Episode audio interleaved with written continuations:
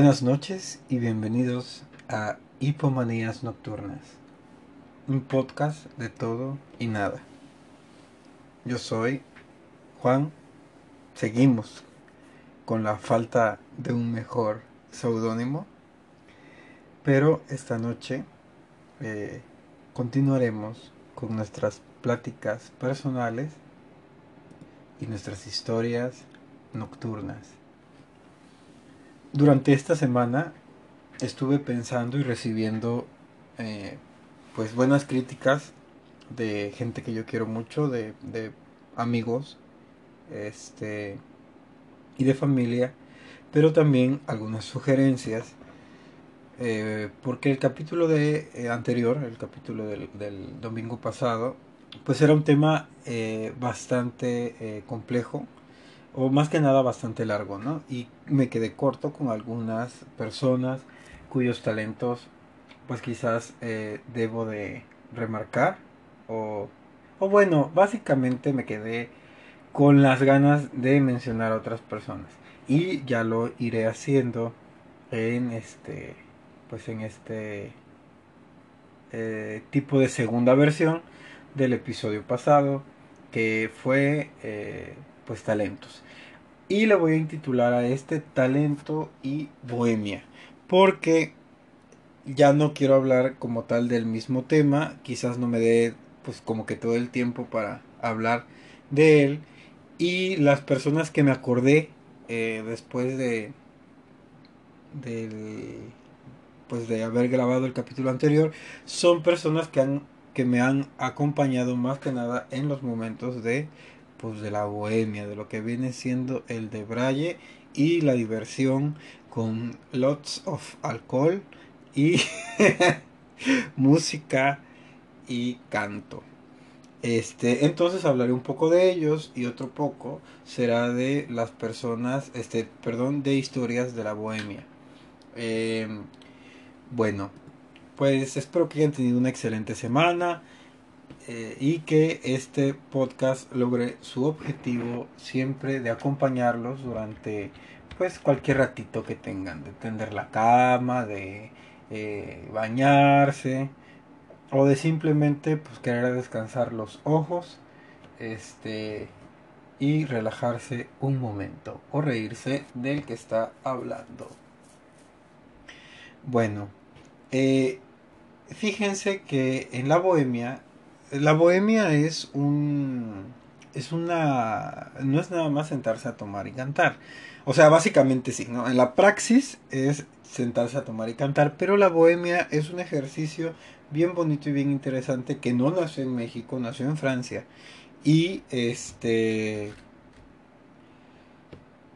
y que eran estas reuniones de eh, de pensadores, de pianistas, artistas, músicos, poetas, cantantes, que se reunían en, este, en ciertos lugares en Francia, eh, por allá del siglo este, XIX, 1840, algo así.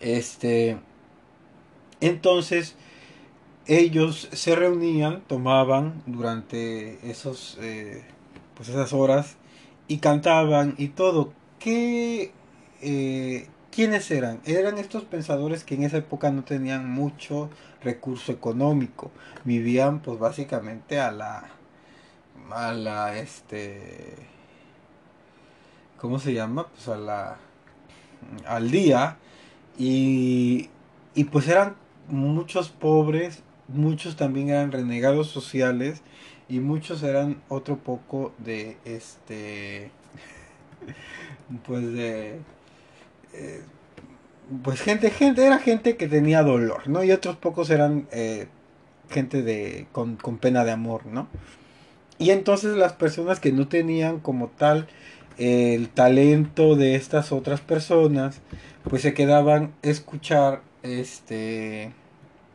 se quedaban a escuchar qué onda no pues las los poemas que decían este las eh, cómo se llama las canciones que cantaban las composiciones que hacían Y entonces ellos generaron la cultura bohemia. Es un movimiento cultural el que nace posteriormente en el siglo XIX y que este pues eh, básicamente eh, se origina en París. De ahí llega a Latinoamérica, básicamente por medio de los gitanos y de todas estas personas este, de España y de Francia que viajan al nuevo continente. Y en este nuevo continente pues se vuelve todavía más poder a la bohemia. Porque, ¿qué es? Conceptualmente, Dicen que la bohemia no es otra cosa que la miseria disimulada con cierta belleza, el hambre sobrellevada con humorismo. Eh, de este es la definición de Antonio Espina, que es un grande. Y Emilio Carrer, o Carrere, este, dice que es el alma abierta sobre las angustias de la carne y el espíritu y una protesta contra esa agravación del dolor natural de la vida, que es el dorso social creado por el egoísmo y la estupidez. Me interesa más que la literatura, la química, las matemáticas y la medicina. Todo a, a ciertas alturas, en las cumbres, es emoción poética y bohemia, claro está. Entonces, eh, aquí hay este, se junta un movimiento social muy importante y muy interesante porque pues ¿qué eran los esclavos, los indígenas y los criollos? Sino gente con pobreza, este, eh, que vivía muchas veces en miseria y, este, y con hambre, pero que tenían mucho humor, porque desarrollamos como mexicanos y como latinoamericanos el humor para podernos eh, para poder afrontar, para podernos proteger de todas estas cosas de una situación social totalmente adversa, social y natural. Entonces entre criollos, esclavos y, e indígenas, este, se crea la bohemia en Latinoamérica y se nutre de grandes poetas, pero también de grandes, de muy grandes músicos. Nace el bolero en Cuba, el danzón, las trovas viejas y estas géneros musicales pues este pues forman lo que conocemos ahora como la bohemia que era una fiesta en donde se reunían estos cantantes tomaban y al calor de estos alcoholes eh, pues salían eh, las canciones una tras otra los afroamericanos, los afroantillanos crearon una cosa que se llama descarga. Y la descarga es contestar una canción con otra canción conforme el sentimiento lo va dando. Y eso a la vez creó un género de canto, una técnica de canto que se llama el feeling, que también es una técnica de composición musical.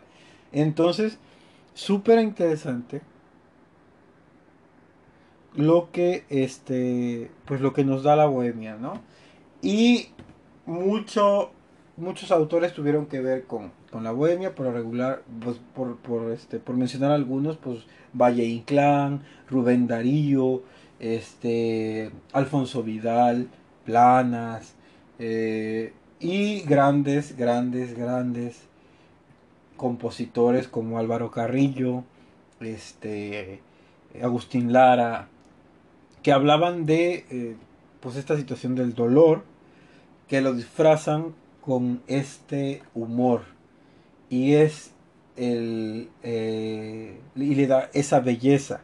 Esa belleza de un por ejemplo bésame mucho como si fuera esta noche la última vez. No. Entonces es, es miseria pero está disimulada con la belleza de la letra y de la voz que la cante y este, así se fueron ellos pues eh, generando en, grupos hasta que formaron en América Latina un movimiento establecido.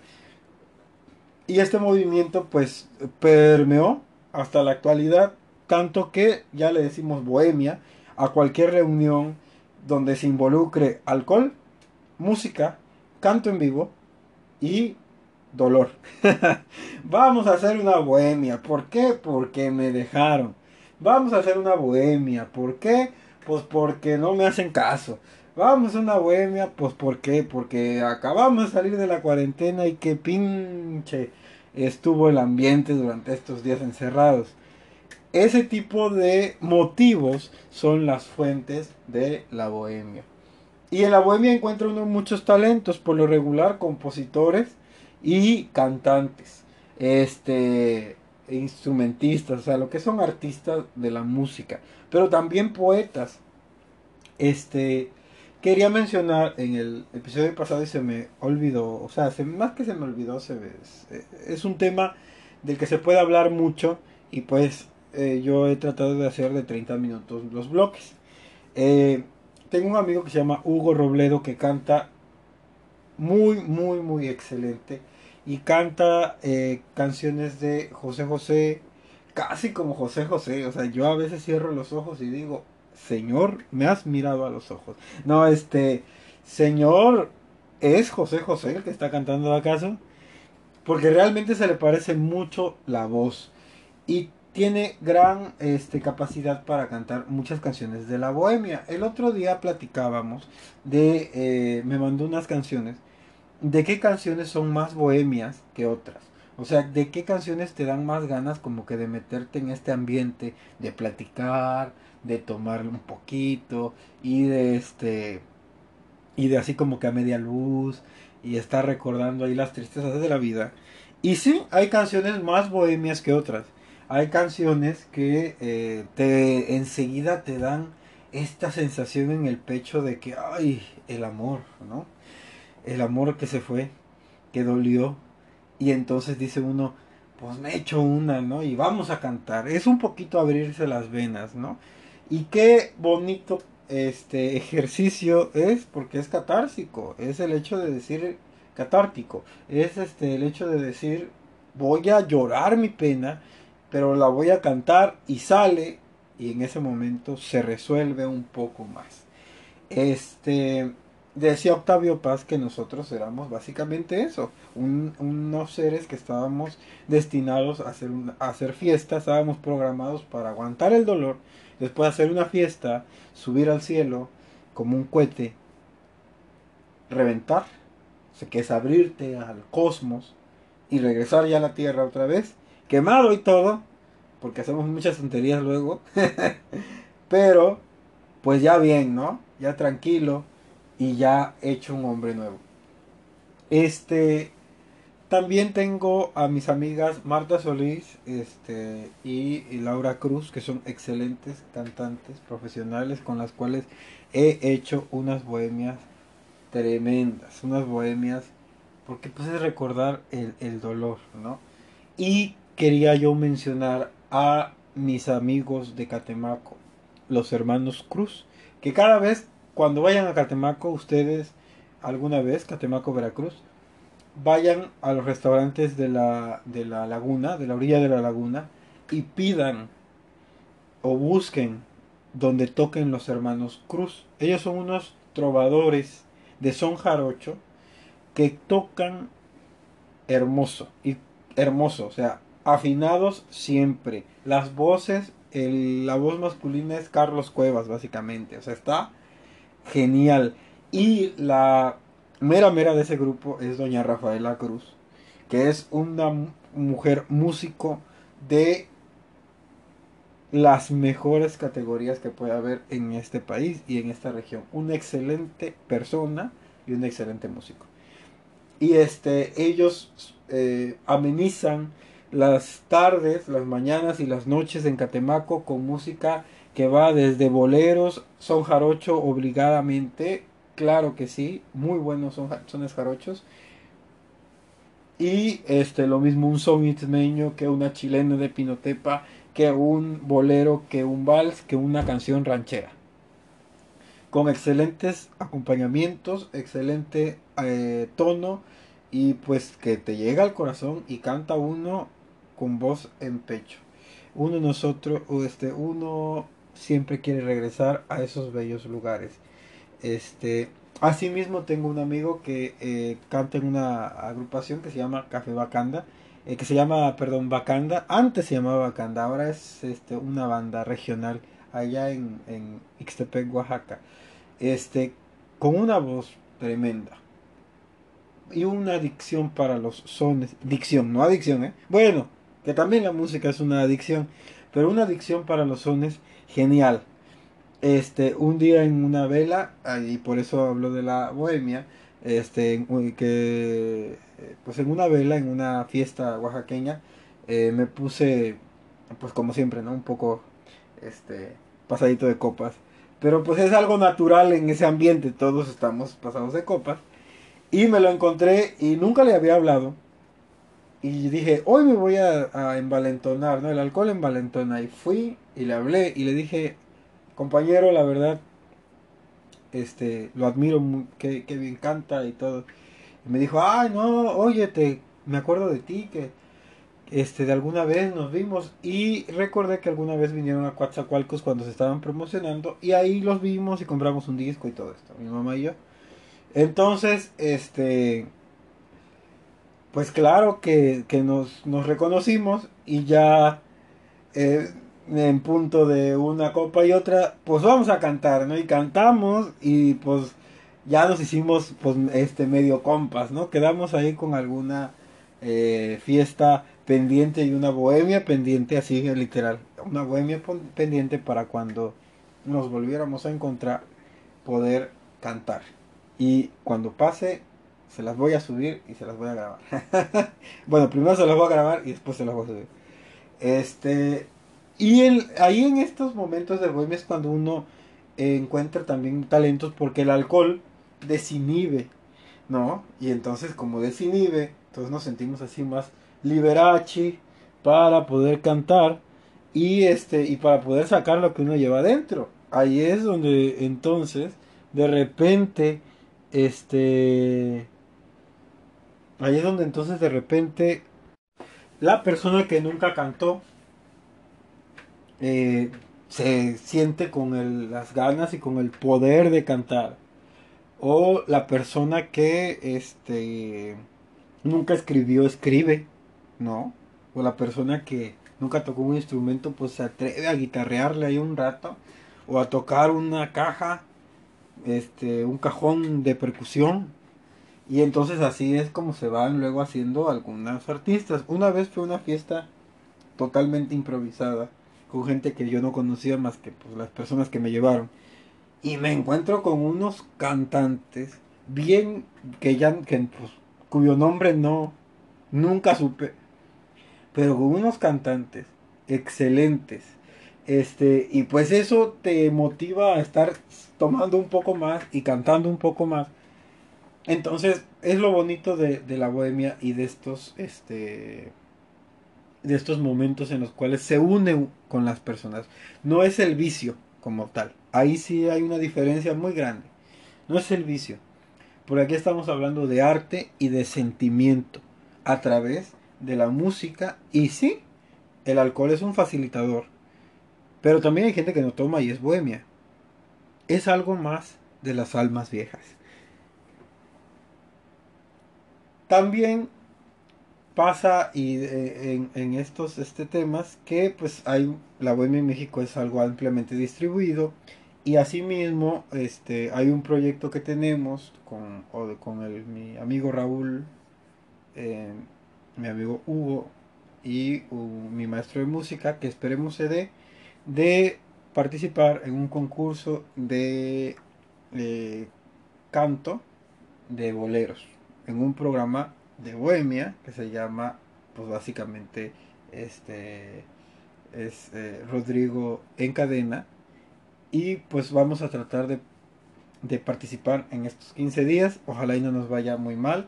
Si uh, se llega a hacer alguna votación, les pediré, y por eso lo pongo ahorita en el, en el podcast, pues les pediré que me ayuden y que nos ayuden básicamente a todos. Que gane el mejor, pero pues si échenos ahí un like, una vista, aunque sea. Les prometo que aunque no sea música que les guste mucho, porque igual y no escuchan boleros, va a estar bien cantada y bien tocada. Entonces, pues eso sí les va a gustar. Este, y así es, ¿no? yo espero que tengan una excelente semana, que tengan una excelente noche el día de hoy, que descansen, que les haya entretenido un poco este podcast que es eh, breve siempre y que se unan a la plática de los amigos, de los talentos, de los amores, de los dolores y de las bohemias. En el, en el capítulo pasado, en el episodio pasado, este, me quedé a medias de un de una leyenda, de la leyenda que este pues que siempre pongo al final de, del capítulo y hoy hablaremos de la segunda parte y el origen de El Señor de los Espejos por un servidor, Juan Rubén Obando Muñoz.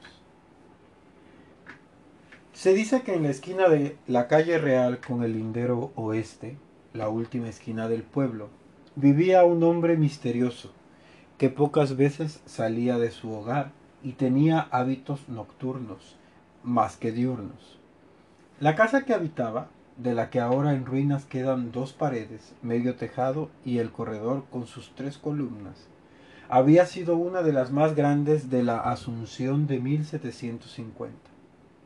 Sin embargo, su posición siempre fue controversial, puesto que daba directo al inicio del camino franco al entonces llamado Cerro de las Luces, el cual era temido entonces más que ahora por la razón que se contiene en dicho nombre, las luces que pues que ahí se aparecían. Parecería difícil, complicado y hasta imposible que en aquella población hubiera alguna historia que se desconociera o algún dato de sus habitantes que escapara al escrutinio de los demás. Sin embargo, el caso de don Joaquín de los Cisneros, nombre del hombre que allí habitaba, era la excepción que confirmaba la regla. Dos cosas solamente se sabían de don Joaquín, aparte de su nombre, del cual varios dudaban su veracidad. Una de ellas es que había llegado a Asunción antes que las grandes familias, como los Carpio y los Esteban, pero no antes que las mujeres del solar.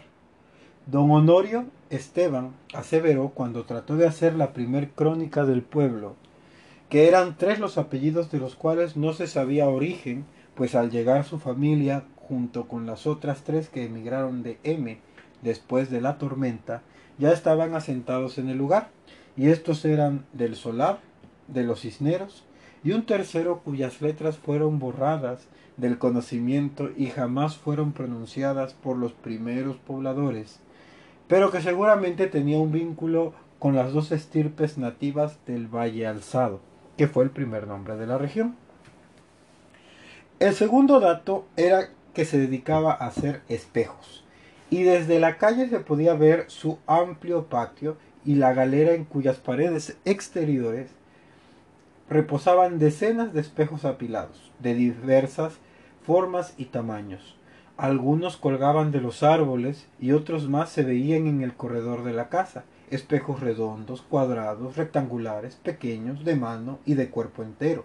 Era un mundo entero de marcos de madera tallada, de plata y de latón, así como otros más simples que rodeaban los cristales a los que aquel hombre tan extraño ponía un esmero de igual característica en hacer. Eran las noches cuando más movimiento había en la casa de don Joaquín. Los ruidos llegaban a las primeras casas que se establecieran cerca, sobre la iguana y la calle real. Eran ruidos extraños que no parecían de alguien que trabajaba con espejos, sino más, bien de alguien que los rompía.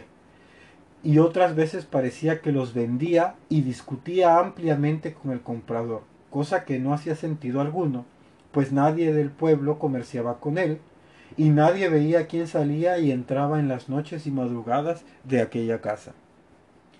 Este misterio estaba acompañado de otras dos muy grandes interrogantes, a las que jamás hallaron respuesta los habitantes de esos tiempos, y que se quedaron así en la historia de Asunción, hasta que la inexorabilidad del destino puso hechos, generaron la leyenda que corría, aún después de la caída de las fuentes y en los tiempos de refugio del solar, en las historias del viento y las noches pesadas de aquella ciudad. Una duda era la identidad o la existencia misma de alguna mujer que viviera con él, puesto que nunca, en las pocas veces que se le veía acompañado, en las pocas veces que salía se le veía acompañado. Sin embargo, muchos aseguraban que habían visto a alguien barriendo el corredor y limpiando las ventanas. Es más, se aseguraba que mientras el señor estaba en el patio ordenando su trabajo, de la cocina salía humo y aroma a comida preparándose, así como sonidos de alguien cocinando. Hay mujeres que aseguraron ver a la mujer y que se quedaba observándolas desde la ventana, fijamente, aunque muchas señoras luego declaraban que seguramente habría sido su propio reflejo en alguno de los espejos, puesto que después de pensarlo y dibujarlo en la memoria, no recordaban haberle visto facciones diferentes a las suyas. La segunda pregunta era quizás la más lógica a realizar. ¿De qué vivía aquel hombre, con o sin pareja, que solo hacía espejos y al que no se le conocía un comprador real? Nadie nunca pudo responder a ello. Nunca faltaba comida en la mesa del señor de los espejos, y todas las mañanas se veía el humo saliendo de su cocina. Jamás se le vio algún gesto de hambre, al contrario, su figura era de mediana estatura y complexión rechoncha, de brazos y piernas fuertes, pecho amplio y un abdomen un poco eh, voluminoso. De hecho, tenía más pinta de un gran señor que de artesano. Todo era misterio hasta que un día unos niños que andaban jugando en el delgado terrado plano, que después se convertiría en la calle principal, frente a la casa del Señor, lo vieron sacar de su casa un gran espejo, ovalado, de cuerpo entero, que estaba enmarcado por una madera oscura y bien curada, sin labrar, pero bien pulida. Podría haber sido un espejo común si no hubiera sido por la similitud del color de la madera y el cristal. Era negro, un espejo negro, intenso y profundo, como la noche sin estrellas, en cuya superficie se observaban sólo las siluetas en el tono opuesto al que estaban para la vista humana. Los niños se extrañaron y en su habitual franqueza y espontaneidad se acercaron a la verja de la casa y dirigieron sus voces, casi a gritos, para preguntarle a aquel hombre por ese espejo tan inusual. Señor, señor de los espejos, dijo el que pareció el más valiente entre ese grupo. ¿Por qué hizo un espejo negro? ¿Quién querría algo así? Fue entonces cuando aquel varón se volteó, vio a los chiquillos que estaban amontonados en su valla y se acercó a ellos, no sin antes cubrir en un movimiento rápido su obra con una tela. Primero Debo aclarar que yo no soy ningún señor de los espejos, y les ordeno, niños, que jamás me digan así, puesto que no hay en este lugar título como tal. Se detuvo. Pensó algo y siguió con su explicación con una puntualización excesiva de cada cosa. Y les digo esto porque precisamente al Señor de los espejos es para quien hice este que acabo de tapar. Es el primero que me queda justo como debía ser. El Señor es bastante exigente, puesto que su trabajo es preciso y su magia antigua como la creación misma. Los niños ya estaban al borde del terror y al mismo tiempo tan asombrados y tan interesados que no se podría distinguir cuál de esas tres emociones era la que los mantenía en su lugar, inmóviles y atentos a lo que decía don Joaquín, como si de un hechizo se tratara. Sé que muchos se preguntan cuándo llegué aquí y por qué no salgo a menudo, si tengo esposa o la razón de los ruidos nocturnos en mi casa. También se preguntarán de qué vivo. Sonrió y soltó una, una breve risa. Y me llaman Señor de los espejos, siendo que no lo soy, pero que todas las respuestas se reducen a Él. Yo he llegado aquí con mi mujer hace muchos años, perdidos al huir de nuestra ciudad natal. Fue aquí que hallamos a las mujeres del solar, en su cerro eterno, y al pedirles ayuda nos dijeron que había una casucha vieja y casi destruida, anterior al tiempo en que ellas llegaran. Nos ofrecieron asilo en su casa, pero nosotros quisimos la propia, y así llegamos a este lugar. El clima era bueno y noble. Con mucho trabajo arreglé la casa y sembré algunas frutas y verduras. Todo iba marchando bien hasta que mi esposa enfermó. Me resigné y planeé morir con ella cuando el momento llegara, pero una noche hallé un espejo tirado en el corredor. Reflejaba la luz de la luna de manera tan bella que todo mi pesar se esfumó por un momento. Esa sensación me hizo agachar para tomarlo y verme en él, o seguir viendo la luz de la luna. No lo recuerdo. Fue entonces cuando lo vi. Era él. No habló, solo se puso frente a mí y me mostró mi reflejo. Fue entonces que entendí su propuesta y desde entonces hice espejos para que usara, pero ninguno le agradaba. Sin embargo, cada noche llega, rompo el cristal más bello que tenga y quemo los marcos más trabajados frente a él y me deja monedas de oro y comida. Eso era así hasta hoy. Hoy logré imitarle, hacer el espejo negro. Ahora podré pagarle y mi mujer estará conmigo por completo. Seremos felices eternamente porque así es su poder. Lo muestra y lo sabe todo el Señor de los espejos. Dicho esto, Joaquín de los Cisneros se volteó, como si al aire le hubiera contado la irreal historia, y se metió en su casa sin cerrar la puerta. Los chicos detuvieron el aliento por un segundo antes de salir corriendo de aquel lugar, que ahora parecía más que tenebroso. Al llegar a sus hogares contaron a sus padres y familiares todo lo que habían escuchado al salir de la boca del hombre de los espejos. Esa tarde un grupo de hombres y mujeres alarmados, temiendo algún tipo de pacto con la oscuridad, cosas de los pueblos, acudieron a la esquina de la calle Real y el lindero oeste, con antorchas y herramientas de campesino, dispuesto a desterrar al habitante de esa casa, con quien fuera su acompañante, de la vida e historia de Asunción. Sin embargo, lo que hallaron esa noche logró el efecto contrario en su totalidad pues el mito de don Joaquín, su esposa y el señor de los espejos quedó sellada entre las piedras y los montes, de la llanura al cerro, perpetuándose. Los más viejos contarían la historia como testigos, y sus hijos divulgarían la historia por todos los nacidos en aquella villa. Todos sabrían lo que vieron cuando después de forzar la reja principal, medio pueblo entró en tropel a la casa y tumbaron la puerta dejando ver el destello centellante de las antorchas en la noche. Nada había en la casa. Nada más que un montón de espejos rotos, pero no recientemente.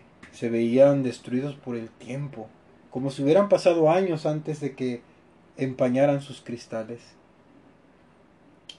Lluvias y soles que los mancharan, que oxidaran el latón y picaran la madera. La casa se hallaba vacía y al entrar en la recámara, dos esqueletos en una cama, que aún conservaban restos de su ropa, permitiendo identificarlos como un hombre y una mujer. Todos se horrorizaron del descubrimiento y no pudieron dar respuesta a lo que pasó.